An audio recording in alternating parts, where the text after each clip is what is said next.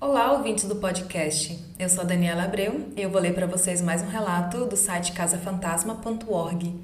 Esse relato foi enviado pelo Ronaldo de São Paulo e o nome do relato é Vi uma cabeça no meu jardim. Isso foi uma coisa muito estranha que me aconteceu. Eu não tenho ideia do que era. Isso me deixou mais curioso do que com medo ou preocupado. Em um dia como outro qualquer, eu acordei de manhã cedo para trabalhar e fui preparar meu café da manhã. Enquanto esquentava o pão, a água para o café fervia e o leite das crianças esquentava, resolvi pegar o jornal. Fui até a porta da frente e o cachorro foi junto comigo. Abri a porta, ainda estava aquela penumbra da manhã, nem claro e nem escuro. Fui pegar o jornal. Quando me abaixei para pegá-lo, Vi, no meio do meu quintal, entre as plantas, uma cabeça. Não, não podia ser uma cabeça. Eu achei que era o sono ainda, mas daí eu a vi se mexer. Era uma cabeça.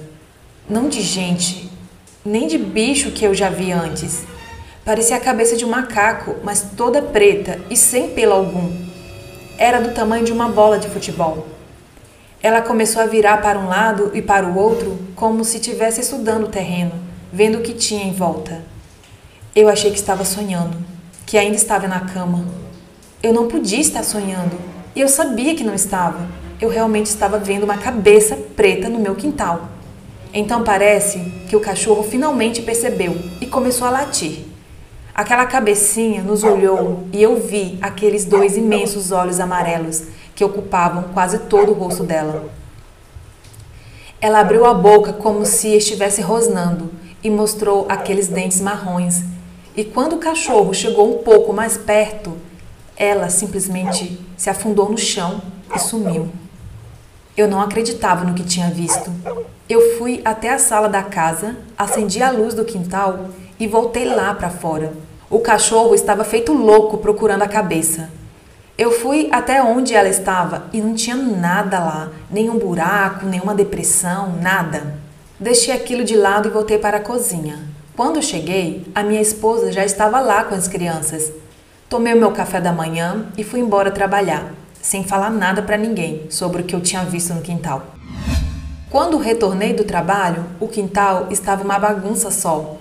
Entrei em casa e o cachorro estava preso lá dentro.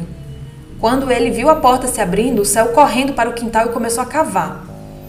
Os meus filhos falaram que ele fez isso o dia inteiro, por isso o quintal estava todo revirado e o cachorro estava preso dentro de casa. Depois de três dias, o cachorro finalmente parou de cavar o quintal e nunca achou nada.